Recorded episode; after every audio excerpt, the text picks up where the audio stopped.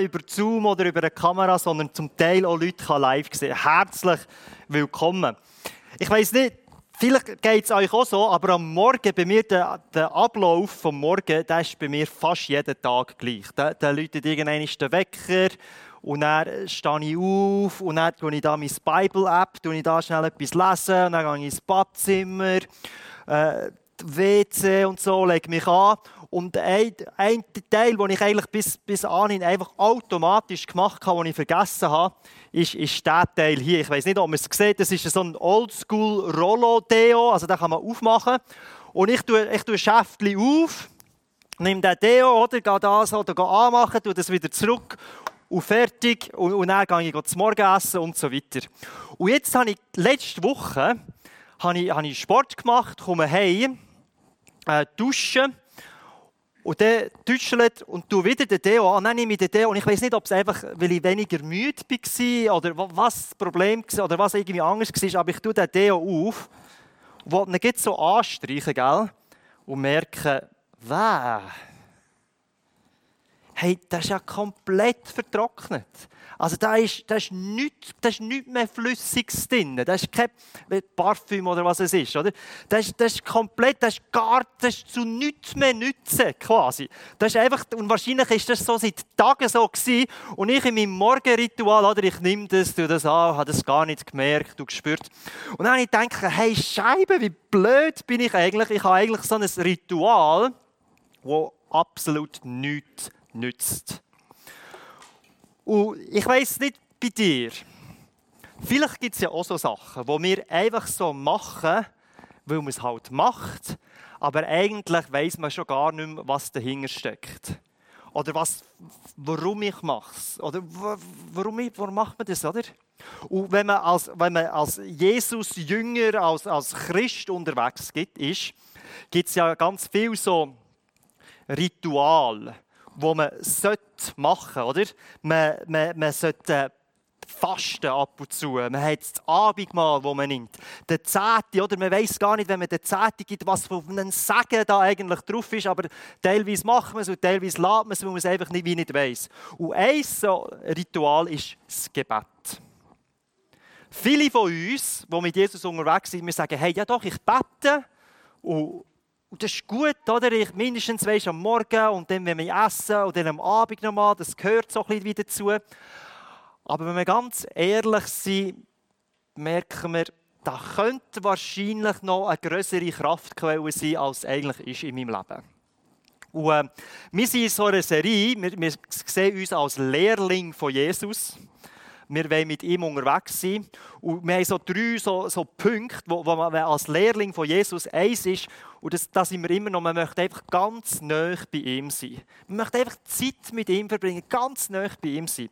Und dann als nächstes will man dann so werden wie Jesus und dann das auch tun. Und wir sind immer noch am Anfang quasi ganz nah bei Jesus. Aber jetzt schauen wir die nächsten paar Mal, wo ich wieder predige, werde ich über das Gebet predigen. Und heute tun wir so ein bisschen die Grundlagen auslegen.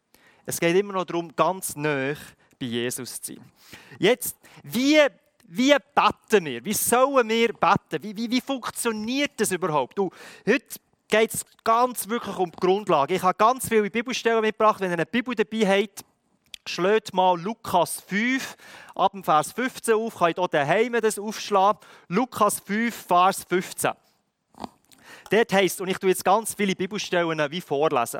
Jesus wurde immer bekannter, die Menschen strömten in Scharen herbei, um ihn zu hören und von ihren Krankheiten geheilt zu werden.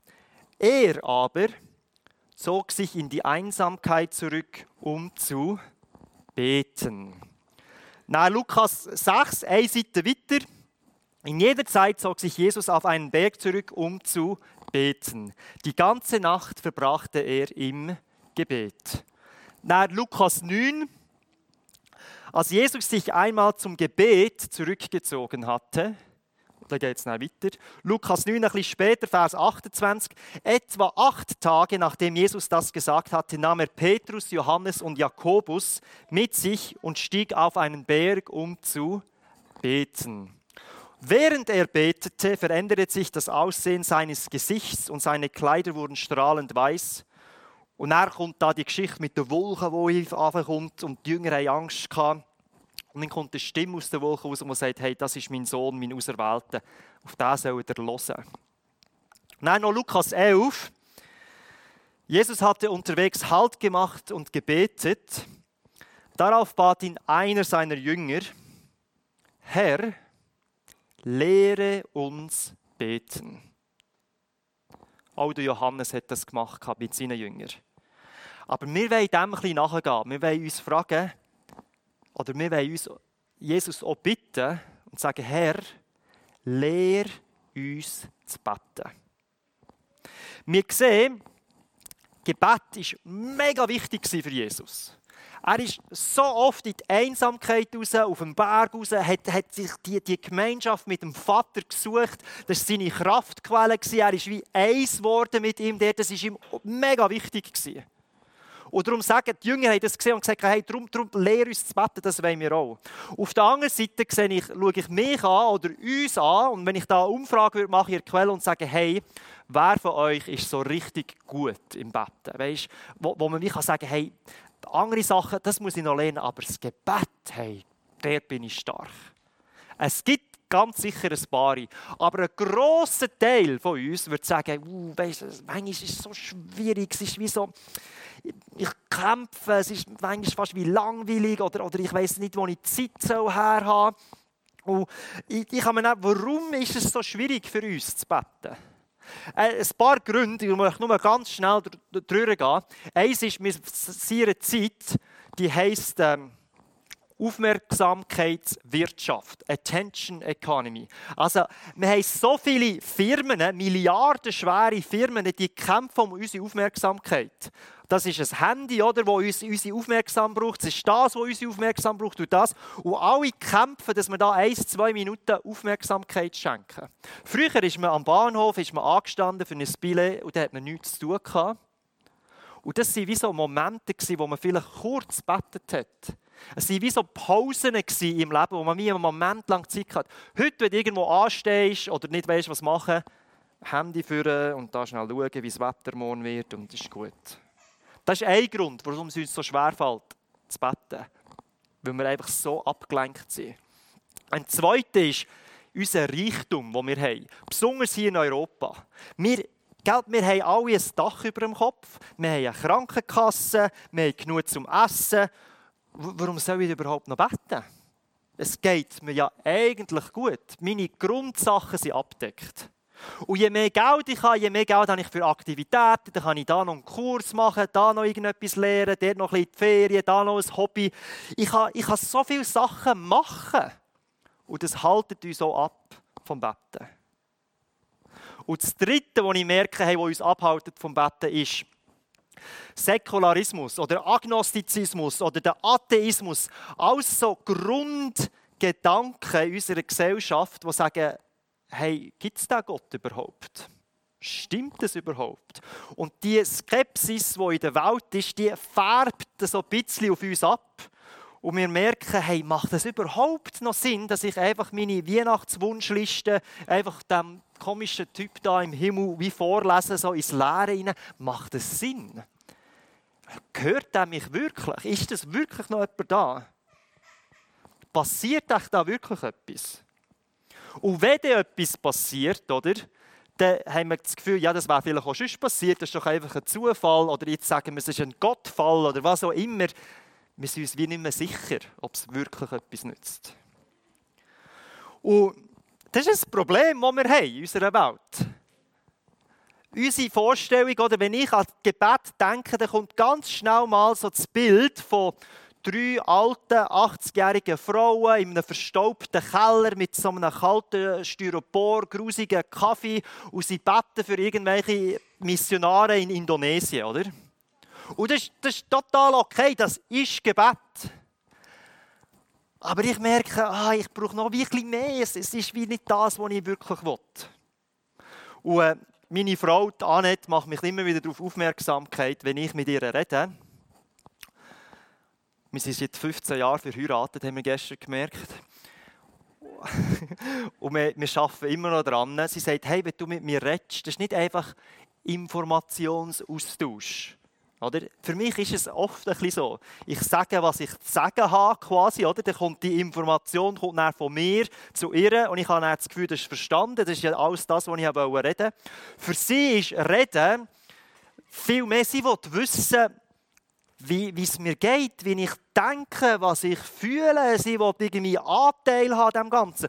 Und natürlich, dass ich das bei ihr auch habe. Es geht nicht nur um Informationen hin und her zu schieben, sondern es ist viel mehr als das. Und ich glaube, es ist ähnlich wie im Gebet. Das ist wie so eine Kunst, die man muss wie lernen muss. Es ist viel mehr als einfach, Gott, jetzt, jetzt brauche ich wirklich das und das und da geht es mir schlecht. Es muss doch noch viel mehr um sein. Und dann kommen die Jünger und sagen, lehr uns zu beten.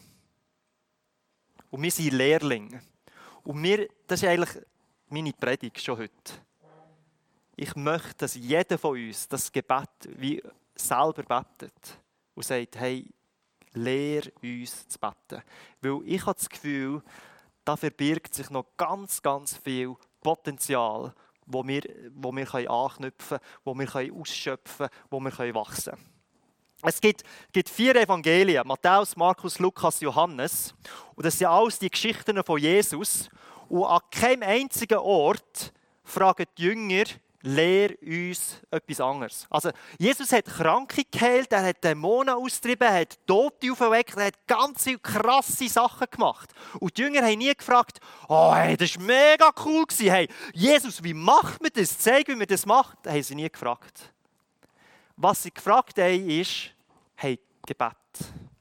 Zeig uns, wie man betet. Sie haben gemerkt, all die Sachen, die er gemacht hat, das, was er gelebt hat, die Kraftquelle, was auch immer es war, irgendwie ist das verankert im Gebet, in seiner Beziehung zu seinem Vater. Verwurzelt in diesem Gebet. Und er sagt Jesus, okay, ich lerne euch zu beten. So tun wir beten. Und ihr kennt das Gebet. Ich lese jetzt die kürzere Version vor aus dem Lukas, wo man nicht so gut kennt. Da sagt Jesus, wenn ihr betet, dann redet so. Vater im Himmel, dein Name werde geheiligt, dein Reich komme. Gib uns jeden Tag, was wir zum Leben brauchen und vergib uns unsere Schulden auch wir vergeben jeden, der an uns schuldig geworden ist. Und lass uns nicht in Versuchung geraten. Das ist das Gebet, wo Jesus ihnen beibringt. Und wir werden heute Morgen vor allem die erste Hälfte anschauen. Wir werden einzelne Wörter anschauen von diesem Gebet. Und beim einzelnen Wort das kann man auch wie ganz einfach Sachen zuordnen. Die meisten von uns, wenn wir beten, wir fangen bei der zweiten Hälfte von dem Gebet an, oder?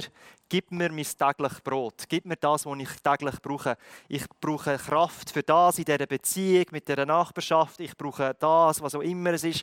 Bring du da Heilung drin. Gib, gib irgendetwas. Und das sind alles gute Sachen. Und das dürfen wir auch. Das gehört zum Gebet. Das ist auch wichtig. Aber Jesus fährt wie anders an. Und das wollen wir heute Morgen anschauen. Das erste Stichwort ist Vater. Er das ist das erste Wort. Jesus lernt uns zu beten und er sagt er, Vater. Ihm war es mega wichtig, dass wir wissen, wer Gott ist in seinen Augen und wer Gott für uns soll sein Er soll Vater sein, Papi, Daddy, was auch immer du sagst. Und jetzt, mir ist bewusst, gell, das ist noch, noch heikel. Weil wenn du nicht eine gute Beziehung hast zu deinem Vater, oder ich kann das easy sagen, ich habe eine super Beziehung zu meinem Vater, aber vielleicht ist dein Vater, weißt, wo du Teenager bist, weggelaufen und du sagst, hey Gott, ich kann dem nicht Vater sagen, das geht gar nicht. Vielleicht bist du vergewaltigt worden, wo du irgendwie fünf bist und du sagst, hey, das ist unmöglich, ich kann doch nicht dem Gott Vater sagen. Und ich kann das nachvollziehen. Es ist uh, mega schwierig. Ich, ich, ich kann das nicht, oder? Ich glaube aber, wenn das dich betrifft, sollte man auf so einen emotionalen Heilungsprozess gehen und die schwierigen Schritte unternehmen, dass man an einen Punkt herkommt, wo man sagen kann, hey, ich kann jetzt Vater sagen und es geht mir nicht wie schlecht und es kommen mir nicht irgendwie andere Bilder in Sinn. Jeder schmerzvolle Schritt, glaube ich, ist es wert. Weil für Jesus ist es mega wichtig Er hat gesagt, hey, wir nennen ihn Vater. Gott ist dein Vater. Und hier ist das Entscheidende. Die Frage, wer in deinen Augen Gott ist, entscheidet über dein Gebetsleben. Wenn du das Gefühl hast, das ist irgendein komischer Typ da, oder? Dann, dann würde ich den auch nicht anbeten, weißt Die Frage, wer Gott ist, ist sehr, sehr entscheidend über dein Gebetsleben. Ich habe ein Zitat gelesen, ihr kennt ihn wahrscheinlich nicht, John Tyson, das ist ein, ein Autor von, von Amerika und es war Englisch und ich habe es so holzfällermässig übersetzt. Er sagt, wenn du die falschen Bilder von Gott in deinem Kopf nicht durchbrichst, dann wird Gebet nie attraktiv für dich werden. Stell dir vor, und das finde ich mega lustig, stell dir vor, die Engel sind seit tausenden von Jahren eingeschlossen in einen Raum mit Gott und bis jetzt haben sie noch nichts anderes gebetet als heilig, heilig, heilig. Falls es dir langweilig mit Gott ist, dann bist vielleicht du die Person, die langweilig ist. Oder du bist nur abgelenkt durch die Nichtigkeiten aus unserer Kultur. Wir müssen die Bilder, die falschen Bilder, die wir haben von Gott durchbrechen, die Langweile, die wir empfinden, durchbrechen, die Ablenkung durchbrechen, um zu, diesem Gebet herzukommen. Und und gell, je nachdem, was mir für wenn mein Vater, wenn ich das vorstelle, das ist so ein mürrischer Typ da oben, der immer motzt, warum hast du jetzt wieder nicht gebetet, warum hast du wieder nicht gespendet, warum hast du... Dann habe ich auch keine Lust, den anzubeten. Oder wenn Gott irgendwie so eine ein Herrscher ist über das Universum, ganz weit weg und ist wie so ein König und wir sind da untertan und sollen uns abkrüppeln, habe ich auch keine Lust, zu ihm anbeten. Oder wenn er ein, ein Energiefeld ist, wo, wo man kann wie anzapfen kann, aber keine persönliche Beziehung da ist, dann habe ich auch keine Lust, zu ihm anbeten. Oder wenn er nur so so ein, weißt, fast so, so kitschig, so ein bisschen, ha, ja, ja, kannst machen, was du willst, ich habe dich eh gerne, ist, habe ich auch keine Lust, zu ihm anbeten. Wenn man aber als Vater sieht, hat es das Potenzial, ganz vieles zu verändern. Ich weiß nicht, wenn ich aber heimkomme, es ist jetzt nicht mehr so krass, aber früher war es noch viel so, gewesen, ich komme heim vom Arbeiten, tue die Türen auf und dann kommt wie so eine Horde Wildpferd, kommt die Stege ab, trampelt und galoppiert und überfällt mich und kommt auf mich auf und sie wollen schlägeln und sie wollen mit mir Lego spielen und sie wollen, dass ich ihnen Sachen poste und mit ihnen Filme schaue und ich sage, hey, bin ich einfach nur noch da, zum Geld zu geben und zu sündigen oder was auch immer. Aber meine Kinder sind aber gekommen und die haben einfach eine riesige Freude. Und jetzt, die sind gekommen, obwohl ich überhaupt nicht perfekt war. Und ich, ich bin okay Vater, also ich bin ein guter Vater, aber ich bin nicht ein perfekter Vater. Aber sie haben gespürt etwas in, in, in mich hinein, hey, der hat gute Absichten für mich. Der meint es gut. Der, der liebt mich sogar. Und Jesus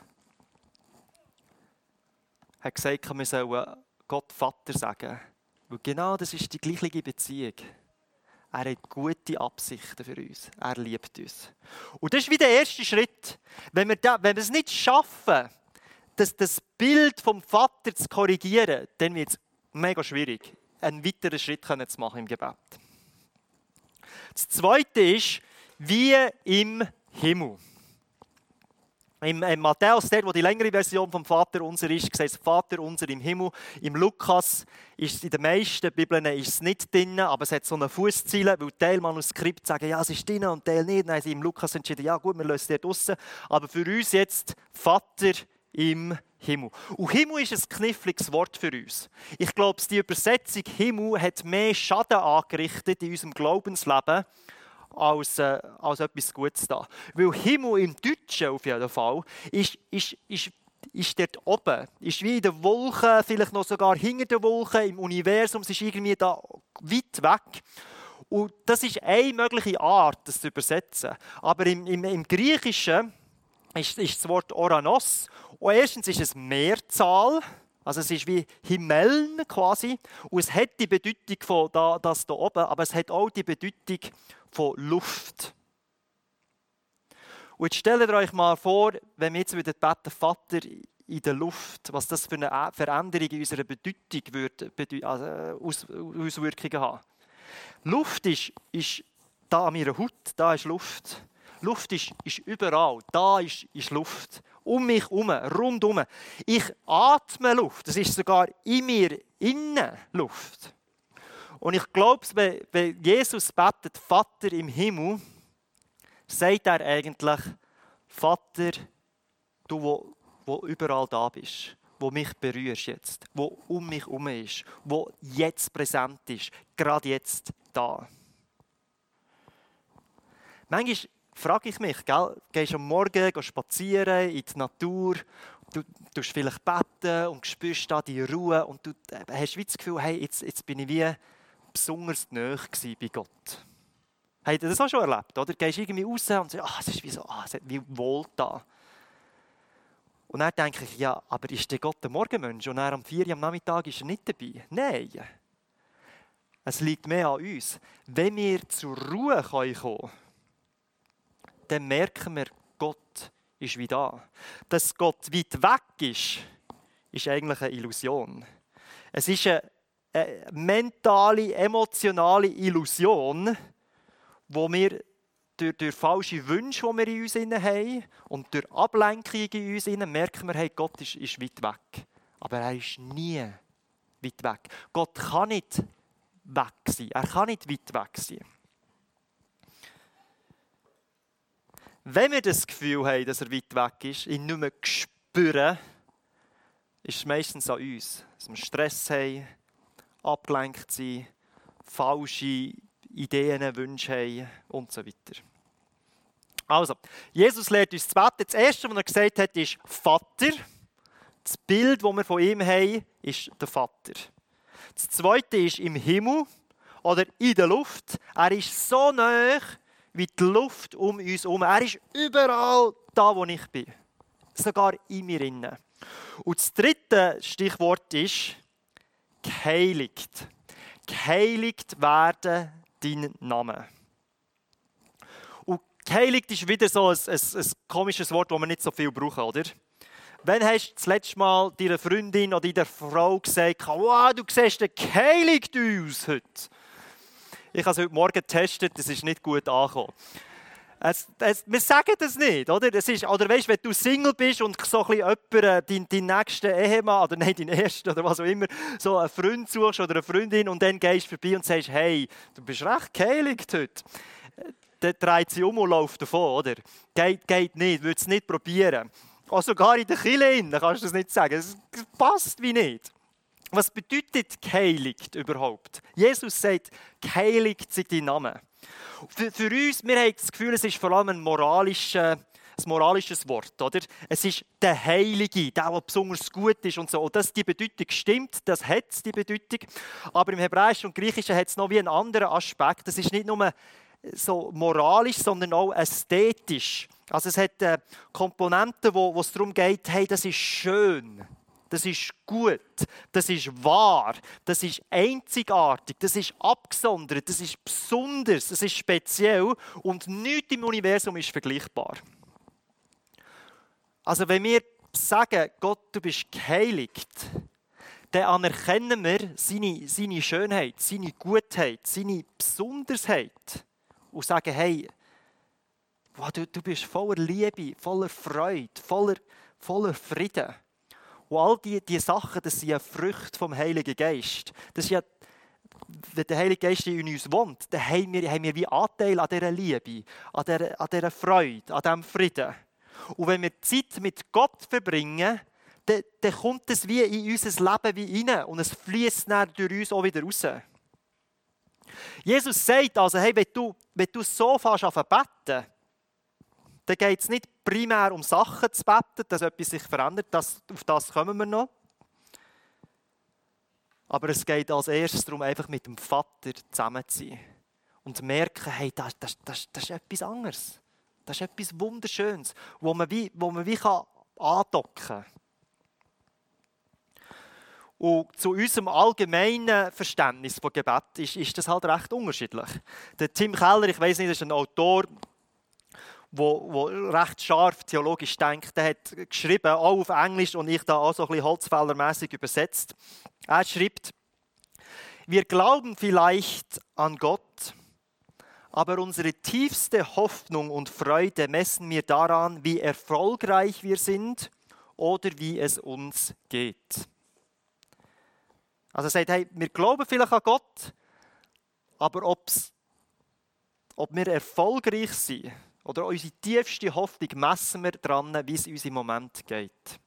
Und dann sagt er, darum beten wir hauptsächlich, wenn es unserer Karriere, wenn es um unsere Karriere, unsere Finanzen oder unsere Beziehungen schlecht geht. Oder wenn wir Prüfungen haben, oder? Wenn es uns gut geht, unsere tiefste Hoffnung befriedigt ist, dann fällt es uns gar nicht ein zu beten. Selten beten wir Gott an, um ihn einfach zu verehren und zu preisen.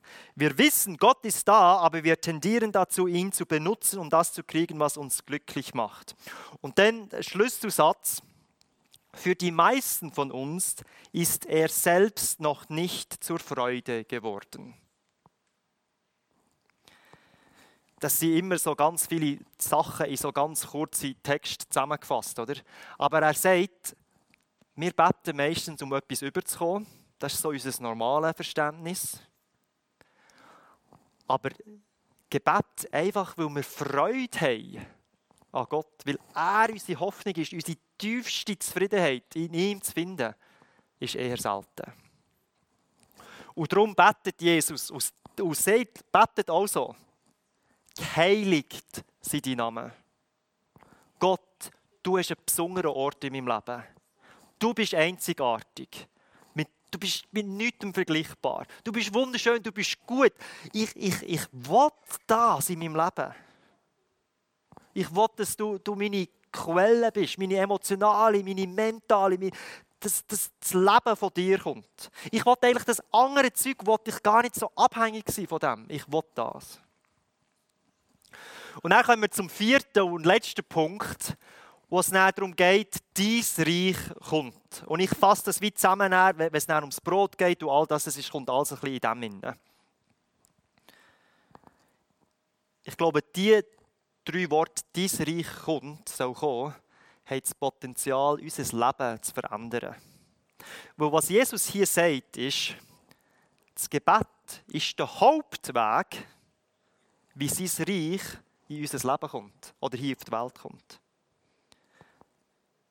Wir denken oft, hey, weisst, es, es kommt durch meine treue Arbeit, durch meine Spenden, durch, mein, durch meine Liebe für die anderen, durch, durch, durch den Worship, durch die Lehre, durch was auch immer. Hier sagt Jesus, hey, das Gebet verändert die Welt. Er, er glaubt anscheinend, Jesus glaubt daran, dass wenn er betet, dass sich die Realität hier auf Erde, dass das sich ändert. Und gell, wenn du in einer Freikirche oder so aufgewachsen bist, sagst du auch Ja zu dem. Und gleich ist eine Art Skepsis in unserem Herz, wieso dran? Ja, verändert sich das wirklich? Wir sind so prägt von so einem fatalistischen Weltbild um uns herum. Wir haben das Gefühl, es kommt eh so, wie es kommt. Oder man kann so ein bisschen spirituell sagen, Gott ist in Kontrolle, alles, was passiert, hat einen Grund, oder? Und man sagt, das ist eigentlich das Gleiche. Es ist einfach ein bisschen geistlicher gesagt. Aber Jesus scheint hier zu glauben, dass wenn ich bete, dann verändert sich etwas. Dann passieren Sachen, die sonst nicht passiert wären. Wenn ich auf diesem Weg bin und dann bete ich, dann verändert sich die Situation.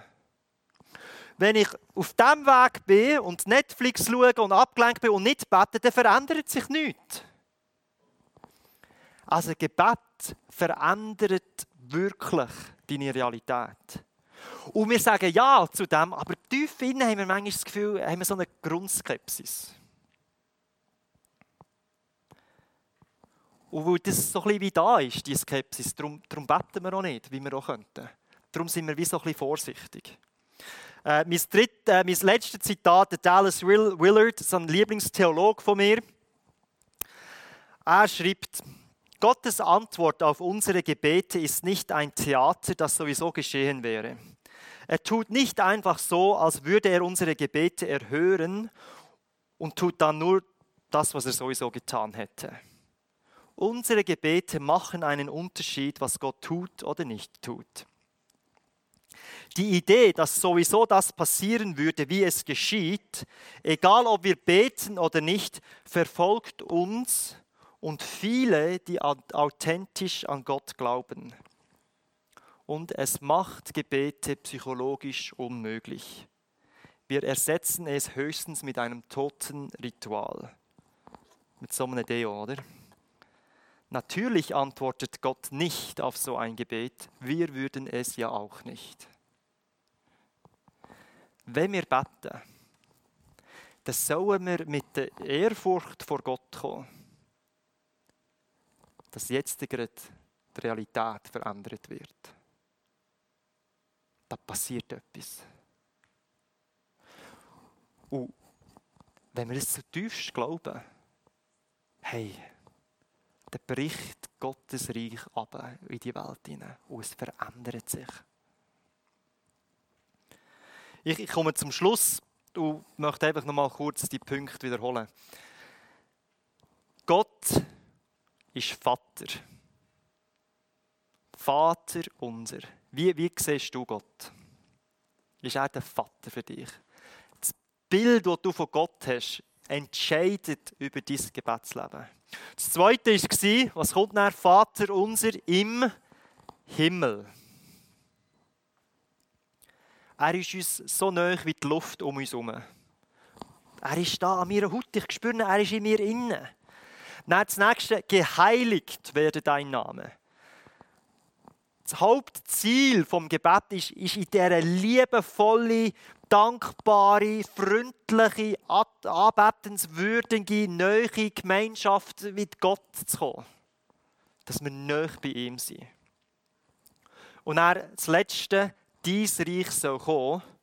Und da schließen wir all die Bitten und Sachen, die wir haben, mit rein.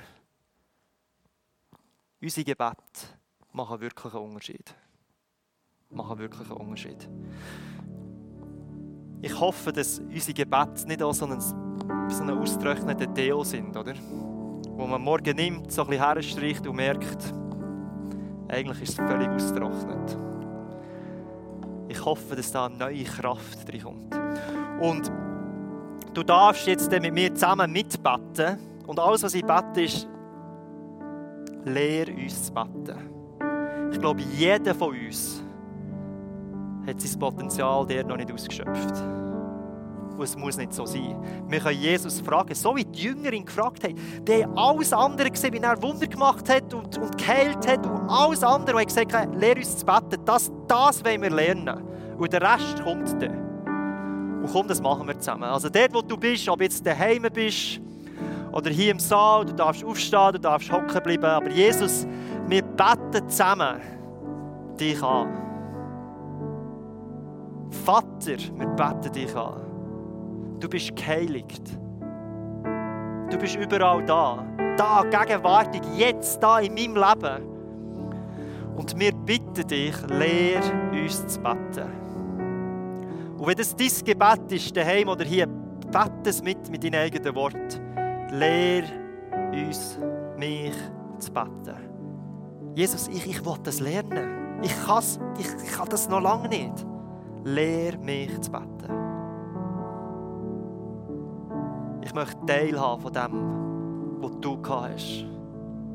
Ich möchte, dass dein Reich reinbricht, da oben. Lehr uns zu beten. Amen.